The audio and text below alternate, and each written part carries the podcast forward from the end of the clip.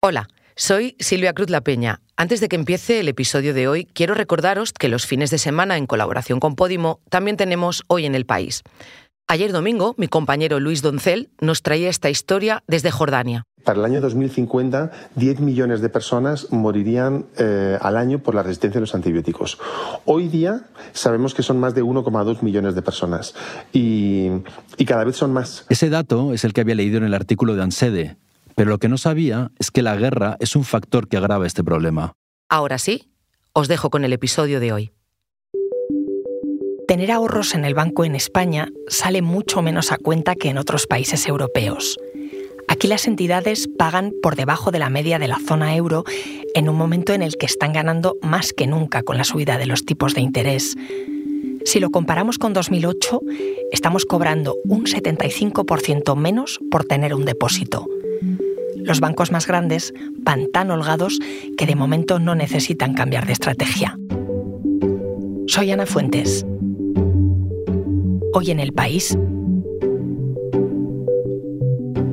¿Por qué los bancos no me pagan por mis ahorros?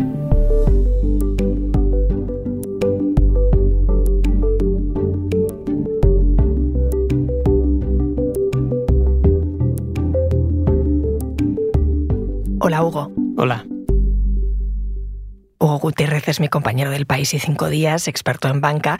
Oye, te he llamado para que me expliques qué está pasando con los bancos y con el ahorro. Pero antes quiero que escuches algo.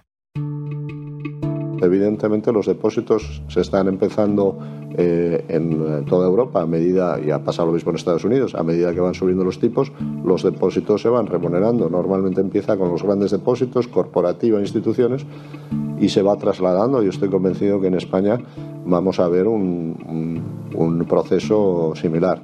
Por supuesto que en algún momento vamos a remunerar el ahorro, pero quiero destacar que cuando los tipos eran negativos y el Banco Central nos cobraba, nosotros no cobramos a los clientes minoristas en España. Muchos países cobraron, nosotros no cobramos y, por tanto, eh, dependerá de la competencia.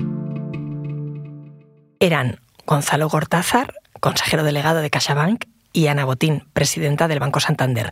Tradúceme lo que han dicho. ¿De qué estaban hablando? Pues esa es la respuesta en rueda de prensa a, por qué no están pagando eh, por, el ahorro que comentabas antes. Hay que tener en cuenta la de Botín, el corte de Ana Botín, es de febrero, en la presentación de resultados anuales, y el de Gonzalo Gortázar ahora, muy reciente, a principios de, mayo, al presentar las cuentas del primer trimestre. Y como ves, eh, en estos meses la diferencia es poca. Es decir, todavía siguen sin eh, dar el paso de esa guerra por el ahorro, ¿no? de atraer, atraer depósitos de clientes que mm, esto qué es, ¿no? La guerra del ahorro, ¿qué es? Esto es lo que tradicionalmente eh, veíamos de una oferta comercial en la que por tu dinero, por ejemplo a 12 meses, te daba un tipo de una rentabilidad, por ejemplo un 3%, un 4%, antes de, la crisis del 8 se daba en esos niveles e incluso más. Eh, lo que ocurre ahora es que esto no está pasando pero sí que con la subida del precio del dinero, la subida de los tipos de interés y del Euribor, sí que están teniendo mayores ingresos, sí que están teniendo, por ejemplo, el año pasado beneficio récord y el inicio de 2023 está siendo igual, igualmente muy bueno. Hay algunos, algunas incertidumbres, pero hasta ahora la verdad es que los ingresos se están comportando muy bien. Sin embargo, eh, en el ahorro no se nota, aunque sí que lo notan, por ejemplo, aquellas personas que tienen una hipoteca tipo variable, que cuando se le actualiza eh, la, cuota hipotecaria al nuevo nivel del Euribor, sí que están pagando mucho más. Vale, eso es lo que está pasando aquí en España. ¿Y, y en el resto de Europa? ¿En otros países los bancos están pagando a los ahorradores?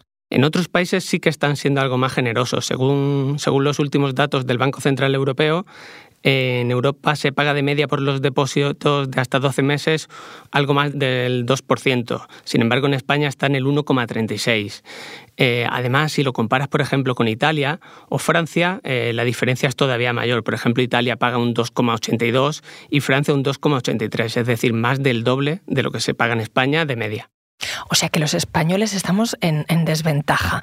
Al abrir un depósito, me tienes que explicar cómo funciona eh, la operativa ¿no? de un banco. Al abrir un depósito, los ahorradores le estamos prestando nuestro dinero a los bancos y ese dinero ellos lo usan, ¿no?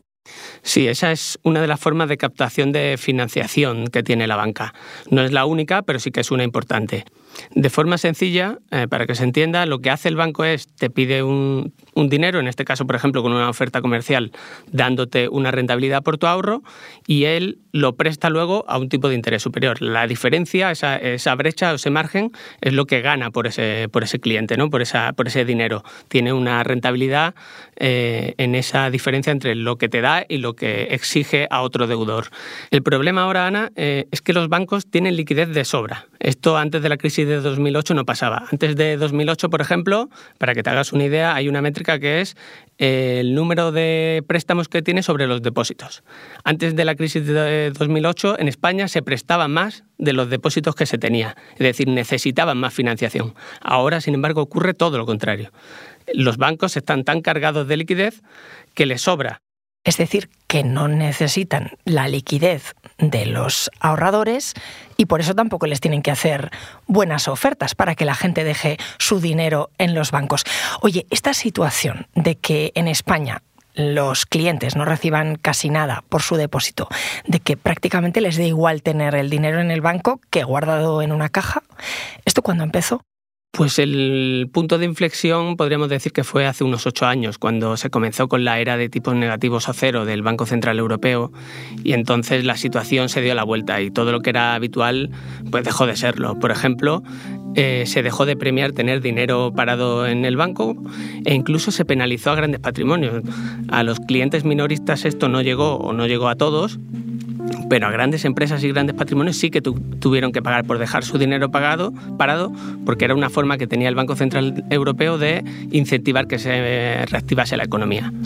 Te voy a poner un ejemplo muy fácil. Por ejemplo, eh, a finales de 2012, el sector en España, el sector financiero, pagaba de media un 3% por el ahorro, según los datos del Banco Central Europeo. Esto, para que nos entendamos, quiere decir que si tú tenías un depósito con 10.000 euros, al pasar los 12 meses te darían 10.300 euros, ganarías 300 euros. Ahora, sin embargo, con ese mismo depósito, según los últimos datos, solo sacarías 136 euros. Bueno, sacarías, pero además está la inflación, ¿no? Que se va comiendo un poco esos ahorros, ¿o no? Exactamente, ese es, otro factor que te da una rentabilidad por ese ahorro, pero los precios están subiendo tantos que aún así en, en la práctica estás perdiendo dinero, porque te dan menos de lo que sube la inflación. Esto contrasta con lo que me contabas antes, de que los bancos están ganando más, que están teniendo beneficios millonarios. Pues sí, lo hablábamos hace eh, tres meses en otro especial que hicimos con los resultados del 2022 y en este primer trimestre ha pasado lo mismo. Entre los seis bancos cotizados, que son el Banco Santander, BBV, Caixa, Sabadell, Bankinter y Unicaja, han ganado casi 5.700 millones de euros. Esto es un 14% más que en el primer trimestre del año pasado, que fue año récord. Y también a pesar de haber pagado el impuesto extraordinario a la banca, que sin ese coste la subida del beneficio habría sido del 36%, que no es poco. ¿Y esto cómo se explica? No? Eh, para que se entienda muy fácil, el mejor ejemplo es el que tenga una hipoteca variable. La hipoteca variable en la actualización de la cuota le ha subido mucho porque el Euribor ha subido mucho. ¿Y el Euribor por qué sube mucho? Porque los tipos de interés también lo han hecho. Y este cambio eh, viene derivado del cambio de la política monetaria del Banco Central Europeo. Pero entonces, si están ganando mucho más, ¿por qué no pagan más por los depósitos?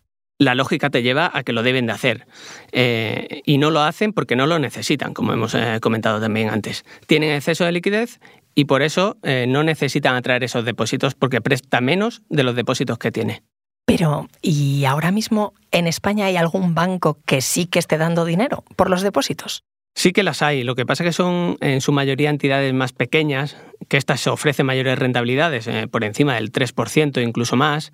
Lo que ocurre es que el ahorrador español prefiere estar en un banco tradicional que les da más seguridad y confianza. Mira, justamente le pregunté a Patricia Suárez, a la presidenta de la Asociación de Usuarios Financieros, si aquí la gente se fía de esos bancos pequeños y escucha lo que me contó.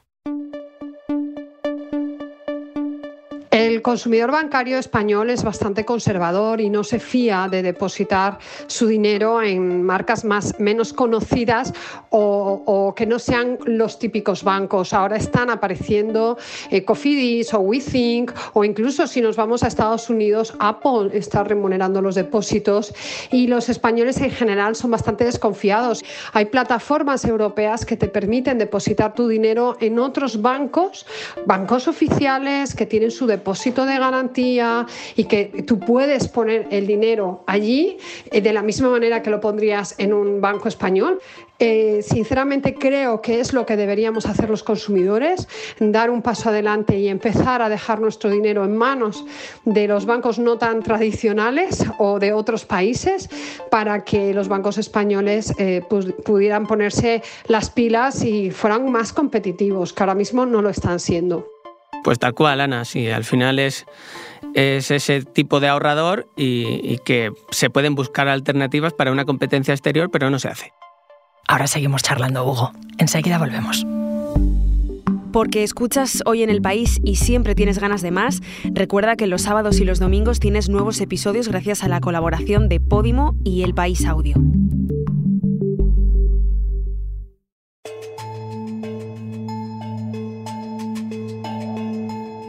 Estábamos hablando de que los bancos en España están dando muy poco a los clientes que tienen depósitos con ellos, de que hay algunas entidades pequeñas que sí, y de qué pueden hacer los ahorradores. Pero es que tengo una duda, Hugo, que es muy básica. ¿Se puede obligar a un banco, que al final es una empresa privada, a pagar por un depósito? Bueno, ha habido eh, sugerencias, digámoslo así, ¿no? Christine Lagarde, la presidenta del Banco Central Europeo, ya les instó a que remunerasen más los depósitos. Está subiendo la remuneración, pero sigue siendo muy baja. En realidad, lo que ocurre es que hay libre mercado y cada banco puede adoptar su estrategia comercial, la que considere oportuna. Mm, ¿Podrían hacerlo? Sí. Lo que pasa es que en realidad lo que consideran es que la ganancia sería muy poca. Y me explico. Eh, si hacen una oferta comercial por tu ahorro hoy a un 3, creen que si la competencia ve que va a perder clientes con esa oferta suya, se la va a igualar en 24 horas. Es decir, lo que va a hacer es encarecerse sus depósitos, el pago que tienen que hacer por los depósitos que consiguen, y sin embargo van a ganar muy pocos clientes con ellos. Yo personalmente creo que la clave va a estar en el coste reputacional, en la imagen. Cuando esto les esté afectando más a, esa imagen que tienen los clientes del banco, tendrán que, que pagar por ello. Porque mientras tanto, ¿cómo justifican los bancos no estar haciéndolo? Pues hasta el momento lo que repiten una y otra vez es que es un, se trata de una evolución lógica, que esta remuneración va, va, a terminar llegando. Y es cierto que ya ha subido en los últimos meses, aunque también es cierto que sigue por debajo de la media europea. Mientras tanto, la banca en lo que insiste es que hay productos más rentables, por ejemplo, fondos de inversión, como recordó el consejero delegado de CaixaBank hace unas semanas, Gonzalo Gortázar. Los inversores podrán comprar a lo mejor activos de alto riesgo, pero los que son ahorradores tenemos que ayudarles a entender que además de depósitos bancarios hay otras alternativas que dan mejores rendimientos asumiendo riesgos muy limitados, pero hay que hacerlo explicándolo muy bien. Esos fondos de inversión de los que hablas, visto en un periodo largo, son más rentables, son más beneficiosos para el cliente. Lo que pasa es que en realidad esto no es para todo el mundo porque tienen un, riesgo mayor y son más complejos de entender. ¿Y hay alternativas que no sean tan difíciles de entender y que no entrañen riesgo? Pues mira, hay una, una, cosa que están haciendo los clientes que es amortizar hipoteca. Que esto no es una rentabilidad sobre tu ahorro, lo que sí que lo utilizas es adelantas el pago de, la, de la, hipoteca para reducirte tu pago de intereses que están subiendo muchos, mucho con la subida del Euribor. Y después hay otra que se puso muy de moda hace ya unos meses, que son las letras del tesoro, que es el producto tal vez que existe en la actualidad más parecido a los depósitos a plazo tradicionales de la banca.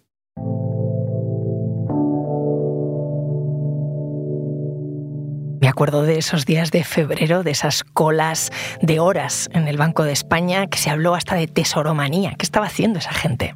Sí, hubo una especie de fiebre por las letras del tesoro, que vamos a explicar primero, ¿no? ¿Qué es una letra, no? Eh, son títulos de deuda del Estado. Eh, esto quiere decir que tiene una seguridad de que te lo va a devolver bastante alta. No creemos que el Estado de España vaya a quebrar. Eh, normalmente se hace en tramos de 1.000 euros y tiene un interés que se fija en una subasta y se da en un plazo determinado. En las últimas subastas, el interés medio que se está pagando está algo por encima del 3%. Y si recuerdas, antes te contaba que por los depósitos en España se paga, según el Banco Central Europeo, un 1,3% de media más o menos. Es decir, las letras del Tesoro te dan casi el triple de rentabilidad. Y con estos datos se explica que la demanda de los pequeños ahorradores se haya multiplicado casi por 500 en estos meses. Porque desde febrero sigue comprando la gente letras del Tesoro. Se sigue tirando de este producto para, para conseguir una mayor rentabilidad, aunque la última de mayo fue algo menor, pero no hubo una demanda baja, hubo una demanda algo menor porque es que en los meses anteriores fue eh, extraordinario o una cosa que no volveremos a ver probablemente mucho tiempo. Hugo, tú llevas tiempo cubriendo banca, entendiendo en qué invierte la gente y por qué. No sé si te llama la atención que en la era digital, con tantas opciones, la gente lo que quiera son letras del tesoro. Bueno, aquí se dan varias cosas, yo creo. Eh, por un lado, eh, los clientes más digitales no necesariamente son quienes tienen más ahorros. Aunque también es cierto que si hubiera un depósito a plazo online, es muy probable que todos tirarían de él. Yo creo que el problema al final es que no existe ese producto en el banco. Y como no existe, buscan alternativas y la gente busca alternativas a su dinero y se fía de las letras del tesoro. Luego se da otra cuestión que son eh, ¿para qué quieres ese ahorro? Si tienes ese ahorro para, por ejemplo, la compra de, de una vivienda en los próximos 3-4 años, no lo puedes meter en un fondo en el que te requiere un tiempo más largo. ¿Prefieres un depósito a plazo del banco, que no hay ahora mucha oferta, a 12 meses? ¿O prefieres una letra del Tesoro que a los 12 meses sabes que vas a tener ese dinero y que lo vas a poder emplear en tu verdadero objetivo, que puede ser, por ejemplo, la compra de una vivienda? Y luego se da otra cuestión. Estos ahorros normalmente eh, es el esfuerzo de un tiempo largo, de años. Entonces las personas, eh, al menos el ahorrador español el medio, no quiere arriesgar ese dinero para nada y lo que quiere es tener la seguridad de que lo va a tener disponible para usarlo para su verdadero objetivo. Que de hecho mucha gente está tirando ahora de ahorros porque no puede, ¿no? Esa es otra cuestión. Además, Mm, el ahorro que pones en un depósito tiene que ser el dinero que no vayas a necesitar. Y ahora con el golpe de la inflación a las familias, muchas se están tirando de ese dinero para poder llegar a fin de mes y mantener su nivel de, vida. ¿Qué es más fácil? ¿Que cambie el ahorrador español o que la banca al final empiece a dar dinero? Esto es una opinión personal, pero veo más fácil que cambien los bancos y saquen del altillo eh, esa oferta de depósitos a plazos a que cambie el ahorrador español. Hugo, gracias. Muchas gracias a ti.